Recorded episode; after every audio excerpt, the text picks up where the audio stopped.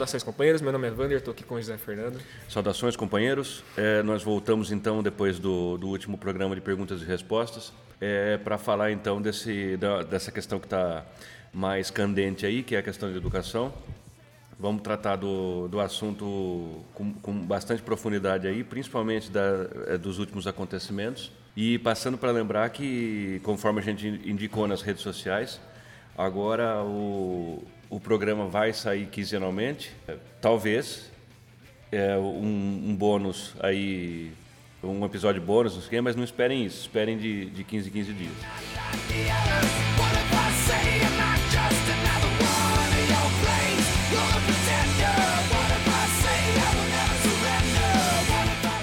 Bom, é, então, a gente montou uma, uma pauta é, e antes de qualquer coisa, eu coloquei um histórico rápido sobre o que está acontecendo na educação desde o golpe de 2016, que é um, é um ponto importante, é um ponto de decisão entre a normalidade e o que a gente está vivendo agora.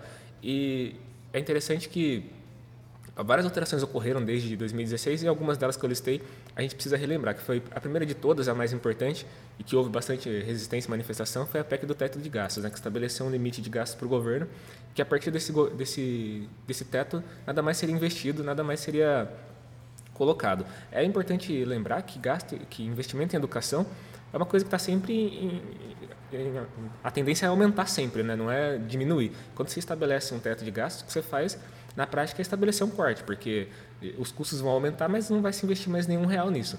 É um corte indireto, né? Fica disfarçado como uma lei de responsabilidade fiscal. Um contingenciamento. Né? Um contingenciamento, exatamente isso.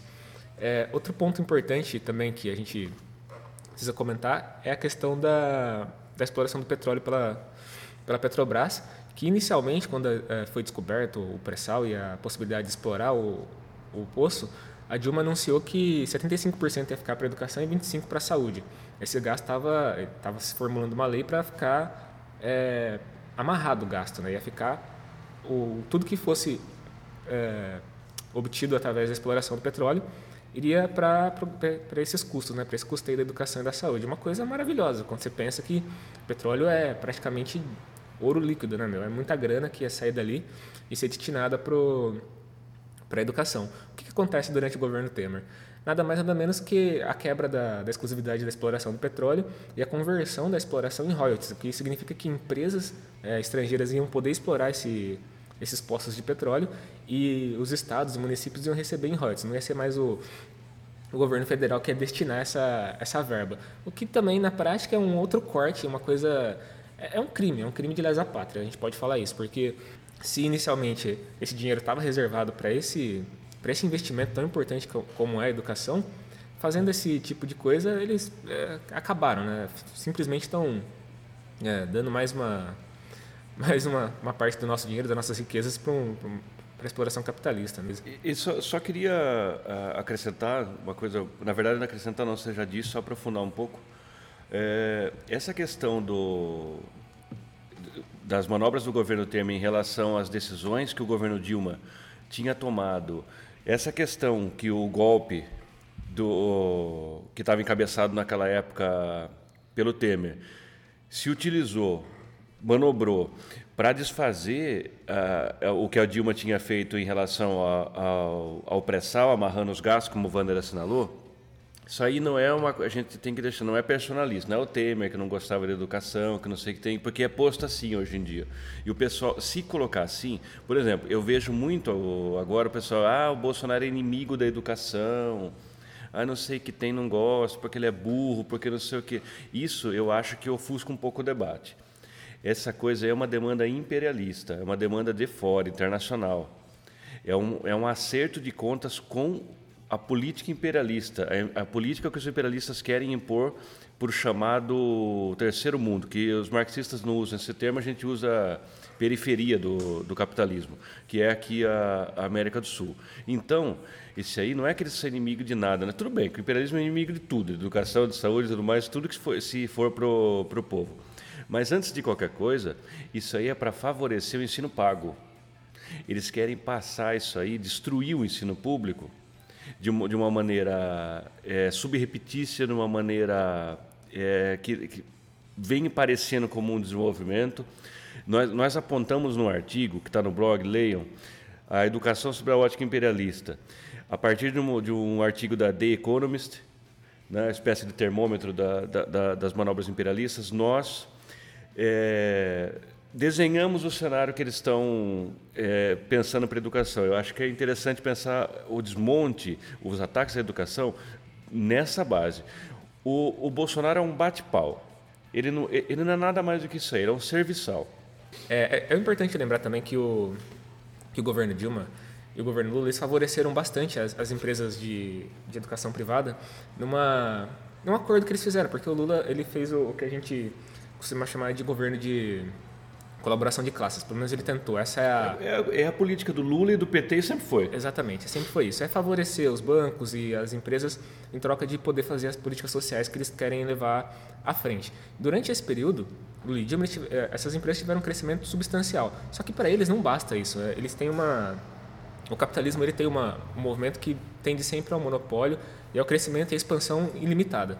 Então, o que a gente vê é que em determinado momento essa expansão deu uma estagnada. A crise de 2009 contribuiu para isso. A crise eh, natural do capitalismo, que ele sempre ele está envolto a crises, a gente vai explicar isso melhor mais para frente, mas o capitalismo está sempre envolto em crises e para é, compensar esse, esse dano que ele causa a si mesmo, ele faz um movimento de explorar a classe trabalhadora, de retirar da classe trabalhadora os ganhos que ele perde. Então é, é um sistema sempre injusto, é um sistema sempre que tende para isso. Então, Exatamente. Então, o que a gente está enxergando agora, desde o golpe de 2016 até agora, é o movimento dessas empresas, desses bancos que financiam essas empresas, para fazer com que a educação finalmente seja 100% privada e que contribua é, para crescer o bolo do capital. Né? É perfeito. Isso aí vem a, é, com isso a gente acabou de, dar, de jogar uma luz sobre a questão da, da, da, tendência golpista desde Temer na PEC dos gastos, da não revogação com Bolsonaro. Ninguém achava que ele ia revogar, mas não,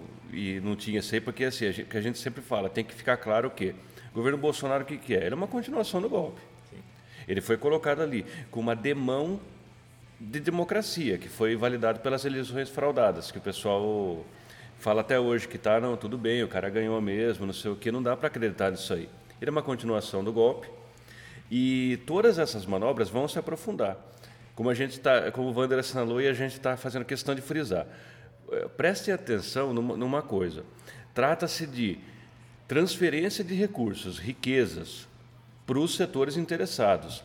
É, por mais tímido que fossem os avanços do governo do PT na distribuição de renda dentro do próprio país, a gente não pode perder de vista que eles sofreram um golpe de Estado, então estava incomodando. Né?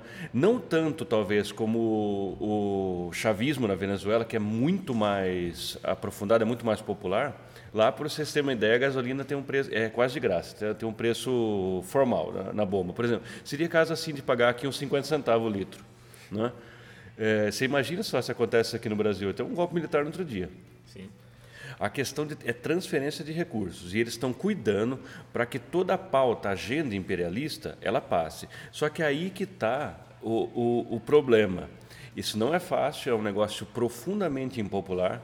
Eles chamam, na Europa, eles passaram a chamar de política de austeridade, quase destruir a Grécia com isso. E a mesma coisa, o mesmo movimento ressurgiu, eles, eh, essas políticas tiram do túmulo é, fascistas de, de, de, de, outrora, e todas essas pessoas passam a ocupar um lugar onde eles não deviam ser ocupados, não deviam ter saído da lata de lixo da história. E eles saem. Lá na Grécia eh, ressurgiu a Golden Dawn, são fascistas absurdos. Eles vão em feira, batem em todo mundo, que eles acham que não é, sei lá o que, descendente de quem? De Odin, lá de, do, do de Zeus. É, mas é um pessoal que não deveria ter saído de onde eles foram jogados pela história. É, é importante para a gente concluir essa primeira parte aí, lembrar que a irmã do Paulo Guedes, que é, eu esqueci o nome desse, é Ver, Verônica? Não, não sei, eu, é. eu esqueci o nome da, a irmã do Paulo Guedes ela é uma das representantes das escolas particulares do Brasil, da, do conjunto, é quase um sindicato do sindicato do crime, como, de, como diriam os quadrinhos. Eles são empresas que se reuniram para representar os interesses deles no Congresso e a irmã do Paulo Guedes estava fazendo justamente isso, né? Então, o Paulo Guedes tem investimento em ensino à distância. Então, por aí se vê. Vocês por... notem só, vão ligando os pontos aí. Esses interesses não, tão, não são aleatórios, eles têm uma, uma direção bastante clara. É, partindo para uma parte mais ideológica do, do tema, o governo Bolsonaro ele tem uma, uma lógica interna de combate a uma espécie de marxismo cultural que eles acreditam que domina, dominam as faculdades e as universidades. A gente já comentou algumas vezes aqui, a gente esteve pela é universidade. Ala, é a ala camisa de força, sala acolchoada do governo, né? Aquilo é loucura total, né? É, é bom, o Wander vai iniciar falando sobre isso, mas eu só queria deixar para fazer um, um, uma ponte aqui para os companheiros. Nós demos o, o, a, a infraestrutura do problema. Agora a gente vai colocar como é que eles recobrem isso, como é que eles é, vão é, enfeitar o presente para entregar para o povo. É isso que nós vamos cuidar de fazer. Nós vamos tratar agora da parte superestrutural. Como é que eles fazem assim, viu? Olha, compre isso aqui, é bom, olha só o que, que tem aqui. É, na superfície, o governo Bolsonaro diz, diz estar combatendo um, o marxismo cultural, uma, um envenenamento das faculdades, uma corrupção nas faculdades, né? uma série de coisas que eles apontam para justificar esses cortes e para é, combater o que eles acreditam que precisa ser eliminado na faculdade, junto com os cortes de gastos que são o motivo das manifestações recentes agora, né? Mas assim, o que me chama a atenção bastante é que o primeiro movimento do Ventralbe, do ministro da Educação, foi cortar em 30% em duas faculdades em específico. Se eu não me engano, foi uma na Bahia e uma em Brasília. A UNB e a, Uf... a UFBA. UFBA. Que é uma puta faculdade. Exatamente. São faculdades de excelência, são faculdades que produzem muito em termos científicos e que têm uma, uma administração coerente com, que eles, é, com a proposta da universidade, que é produzir pesquisa e avanço científico. E aí ele, ele indicou essas duas aí. E por que, que ele fez isso em, em, em específico? Né? A gente tem que é, buscar na, nas palavras do ministro o que ele não diz, né? No, no, na superfície o que, que, tem por debaixo da superfície. E ele chamou o que, o que acontecia nessas faculdades de balbúrdia. Ele disse que o que acontecia ali era uma zona e que a galera não estava estudando nada, não se produzia nada. Em seguida, Bolsonaro deu uma declaração dizendo que quem produz de verdade na, no Brasil, pesquisa e avanço científico, era a Mackenzie e uma outra faculdade que eu me recordo agora. Mas ele Você está brincando, eu não vi essa declaração. Ele declarou, ele disse que faculdade pública não produz porra nenhuma, quem produz é a faculdade particular. Começou fazendo elogio. Então por aí você já vê que, primeiro, é, eles estão tentando desmerecer a, faculdade, a universidade pública, dizendo que ela não produz, que ela não é de qualidade, sendo que essas duas faculdades estão entre as 50 maiores da América Latina, e maiores e melhores, em termos de produção, em termos de estrutura. Sim. Então, é, é interessante que eles estão tentando passar uma imagem que é claramente mentirosa, não se baseia nos dados, só que em tempos recentes isso não importa mais tanto. Eles dão a declaração, as coisas não são desmentidas, não são confirmadas, porque Existe uma dificuldade real das pessoas buscarem informação de qualidade. Até nosso projeto de fazer o podcast, de é, produzir conteúdo, vai nessa direção de tentar indicar é, formas de obter informação minimamente criteriosa. Porque antes de vir aqui falar o que eu estou falando, eu li bastante. Eu, eu, fiz um, eu me dediquei um tempo a, a fazer as afirmações que eu estou fazendo. Não é uma afirmação é, vaga como a do Bolsonaro de dizer, ah, ele, não, não cita dados, ele não fala da onde ele tirou essas informações. Ele, ele, ele simplesmente afirma uma coisa que não está baseado na realidade. E por aí é, se segue uma série de outras afirmações que estão dentro dessa, dessa caixinha da, da ideologia deles de dizer que a faculdade pública precisa ser combatida. Esse é o grande projeto do governo Bolsonaro. Eles querem destruir, querem colocar mensalidade, querem fechar a universidade se for possível e privatizar tudo que eles puderem. Não é do interesse deles ter uma, um ensino público de qualidade. Essa demão é, de verniz ideológico que eles querem passar para cobrir o, o, o, propósito econômico que eles têm, que, frise-se, vem do gabinete do Dr. Paulo Guedes. Isso, ali é a, é a bússola do governo. Eles não fazem nada sem consultar o ministro da Economia. Aquilo ali é, a, é como se fosse o nivelador do, do governo. É, vocês podem dizer, ah, mas por que está essa confusão muito grande? Porque existe, igual a gente já chamou no último, no último, no, no último podcast, é, há uma estasis dentro do governo. Eles estão brigando internamente. O golpe está tá, tá numa convulsão. Os militares contra os olavistas, é, as bases de apoio do, do bolsonarismo, que agora, como ele desidratou, é, um governo muito impopular, seria assim mesmo, que a, gente fez aqui, a gente foi é, acusado por alguns companheiros e, e, por outros detratores também, de que a gente dizia que todas as pessoas que votaram no Bolsonaro são fascistas. A gente nunca disse isso. A gente disse que o que o Bolsonaro tem, de, o núcleo duro do bolsonarismo são fascistas e, e protofascistas, simpatizantes. E que as pessoas votaram no Bolsonaro é, mais levados pelo, pela, aquele, pela aquela mídia horrorosa, cartelizada, que fizeram votar.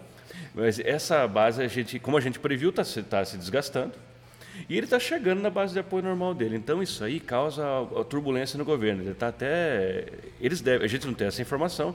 A gente está falando por, por meio dos indícios. Devem até estar tá eh, pensando na possibilidade de, de, uma queda mesmo dele, etc. e tal. Por isso que o Mourão aí às vezes vem ao palco, fala alguma coisa é, e tudo mais.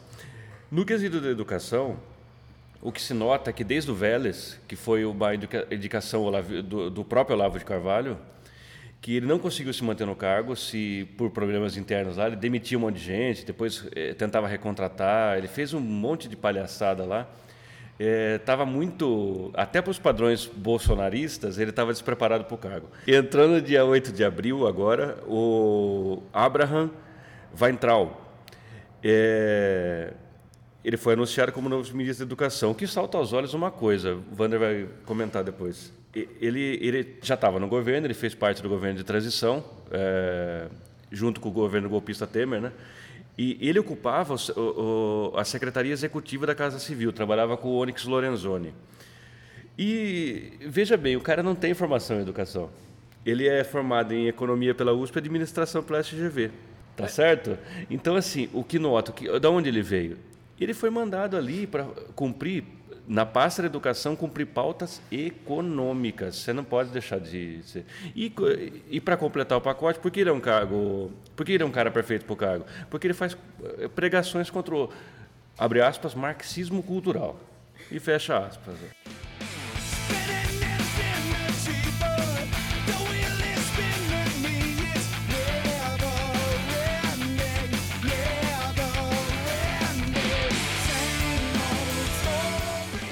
É interessante que eu vi uma, uma, uma participação do Weintraub numa, num fórum.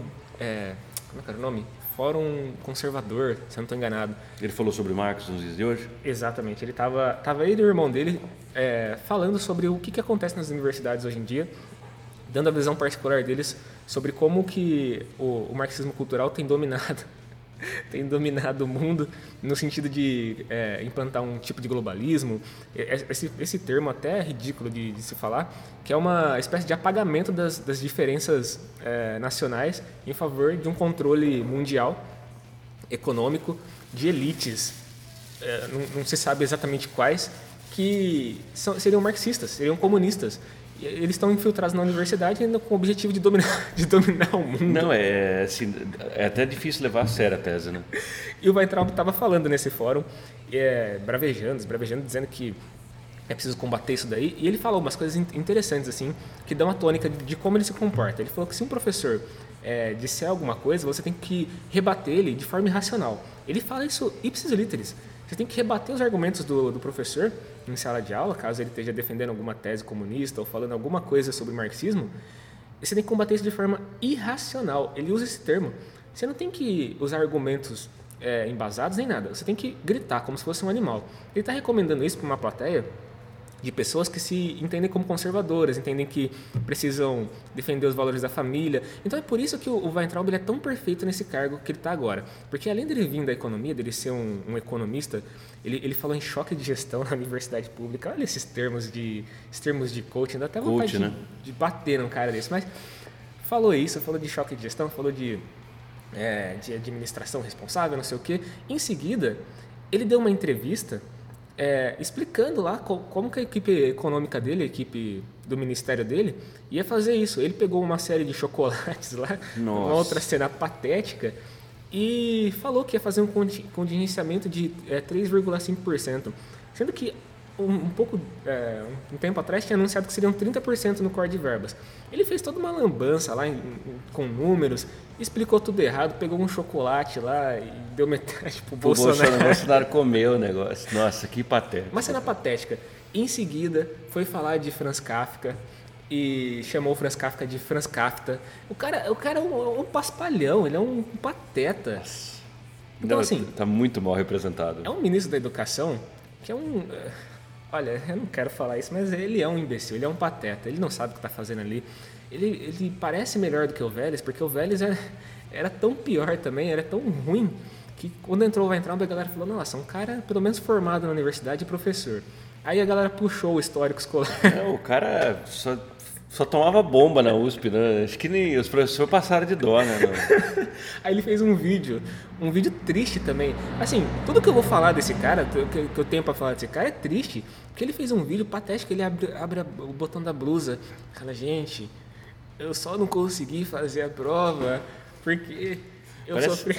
Parece aluno de ensino médio dando explicação. O cara ficou em casa, não estava, fingiu para a mãe que estava com febre. Isso aí, ó, não era nem para ter explicado isso aí. Já que eles são autoritários, não explica nada, pô. Não, evita essa vergonha. Para, eu senti vergonha ali assistindo aquele vídeo lá, deu vontade de morrer.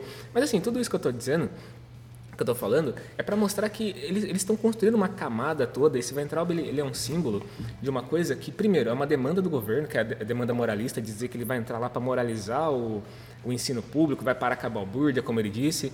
E, e aí, em seguida disso, eu monitorei um pouco a, as redes sociais para ver qual era o impacto dessas falas na, na rede mesmo, de, de pessoas que acreditam, que compram, compram essa retórica.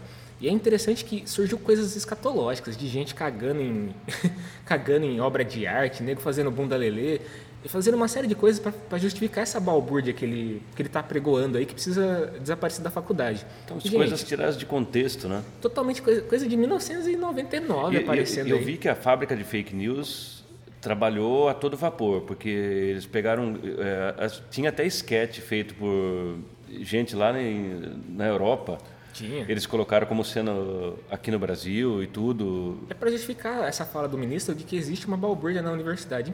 Assim, em primeiro lugar, a universidade é um lugar de, de pensamento, pensamento crítico, desenvolvimento do pensamento. Então ali, naturalmente, você vai encontrar pessoas eh, levando ao limite a, a, as questões do pensamento e de manifestação, de exploração da, da, expressividade. Então, se, se existe manifestação com nudez na universidade... Então, qual que seria... O que, que esse povo... Tem, assim, é, seria, seria bom a gente fazer uma, uma reflexão freudiana aqui. Sim. O que, que esse povo tem com gente pelada? Porra... É um problema para eles isso. É um problema. O Bolsonaro é fixado em pinto. Ele só fala de pinto.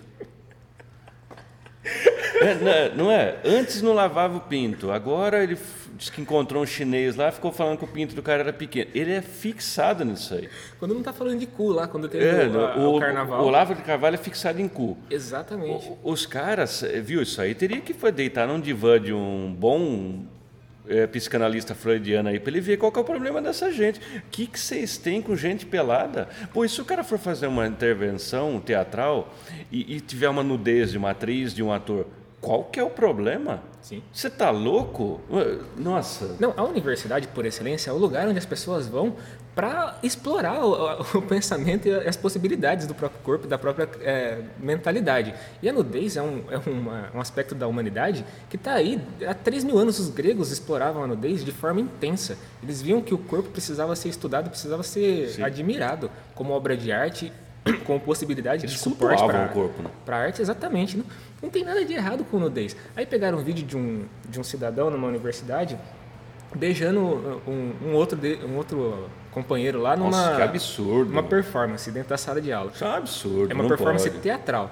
E assim, meu, quem que não assiste novela e vê que os caras fazem performance de beijo na novela, de, de sexo na novela, tudo isso é uma questão natural. Os seres humanos fazem isso. Qual que seria o problema de ter isso na universidade dentro de um contexto é, apropriado ou não apropriado também, mas assim que, que fosse pudesse ser explicado do, dentro do, da manifestação artística, a galera não consegue aceitar isso. Aí eles lançam isso na internet, o, a galera moralista vai lá e fala: Olha isso, que absurdo na universidade de gente pelada. Quem que não fica pelado, caralho? Então, mas são, são, os mesmos caras. O, o, pessoal que lança palavras e gestos condenatórios a esse tipo de ou arte, ou intervenção, ou mesmo alguma coisa que tenha acontecido, é, alguma manifestação que seja menos organizada, mas do ponto de vista da, é, dessa esquerda mais pequena burguesa e tudo mais, que a notem, a gente não está condenando. A gente pode condenar os métodos, mas a gente não está condenando a ideia, eles podem fazer o que eles quiserem. Por exemplo, se eles querem fazer lá uma massa, um beijaço, eles podem fazer. A gente não liga para isso aí. É, esse pessoal que condena essa gente aí, que faz, por exemplo, é, as feministas saem na rua, tiram a blusa, ficam com os seios de fora, eles condenam isso aí. Falam, você viu só As vagabundas querem respeito depois. São, é esse povo aí que depois a gente descobre que são as piores pessoas do mundo. Os caras é pedófilo, o cara mata, sai com travesti, depois mata travesti a porrada. Então, na maioria das vezes, o pessoal que perde tempo condenando isso é que ele está escondendo alguma coisa. Ou se ele condena mesmo por convicções moralistas, ele devia saber que se, se ele é um cristão, ele deve perdoar as pessoas, ele não é mais evoluído.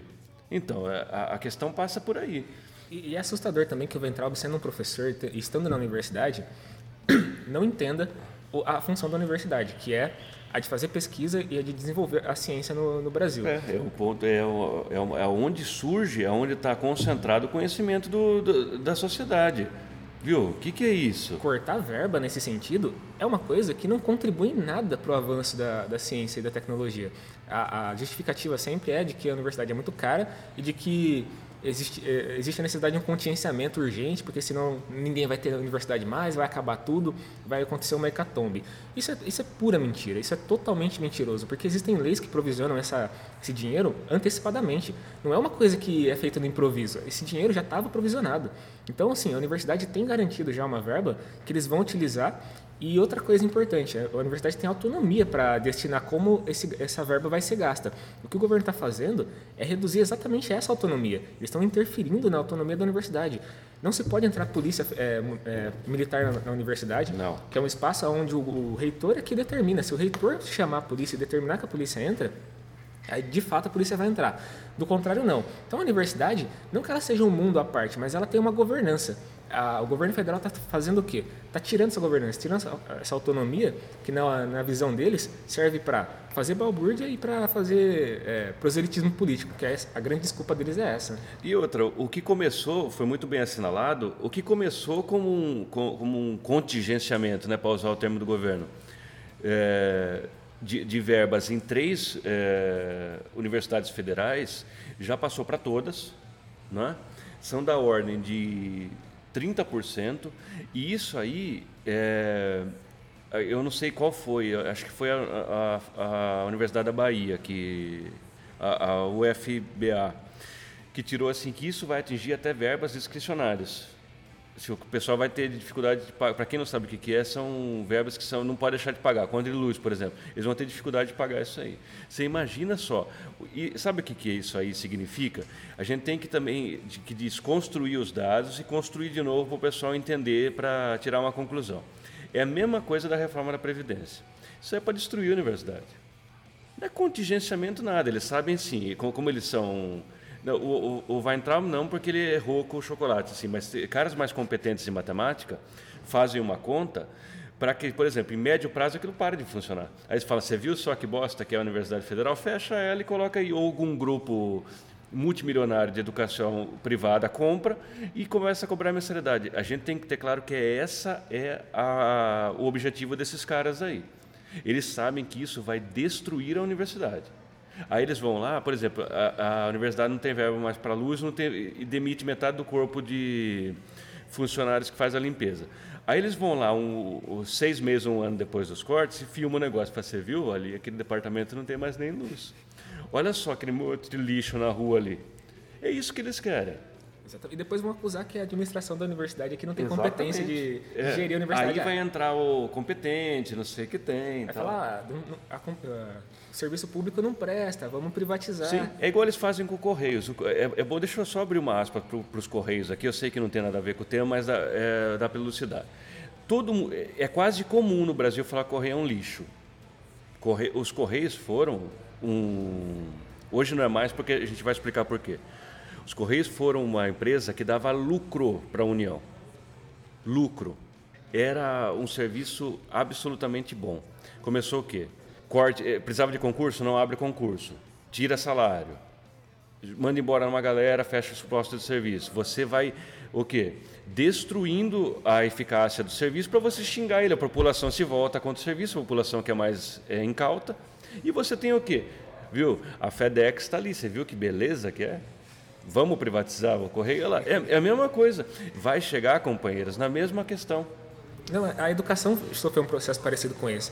É, né, é, obviamente, os companheiros não lembram porque não viveram isso, mas minha mãe conta, minha avó também conta que a educação pública era de qualidade, Sim. sempre foi. Minha mãe fala que você estudava francês na escola pública. Na, é. na época dela, estudou na década de 50.